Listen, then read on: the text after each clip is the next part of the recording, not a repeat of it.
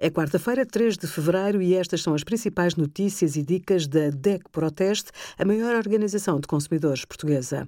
Hoje, em DECO.proteste.pt, sugerimos cuidados para idosos em casa, como reparar uma torneira que pinga e os melhores aspiradores verticais do nosso testa mais de 50 modelos. Comprar online tornou-se prático e acessível durante o confinamento. Tente recorrer a esta modalidade para produtos que não estão disponíveis no comércio local e perto de si ou em caso de isolamento profilático.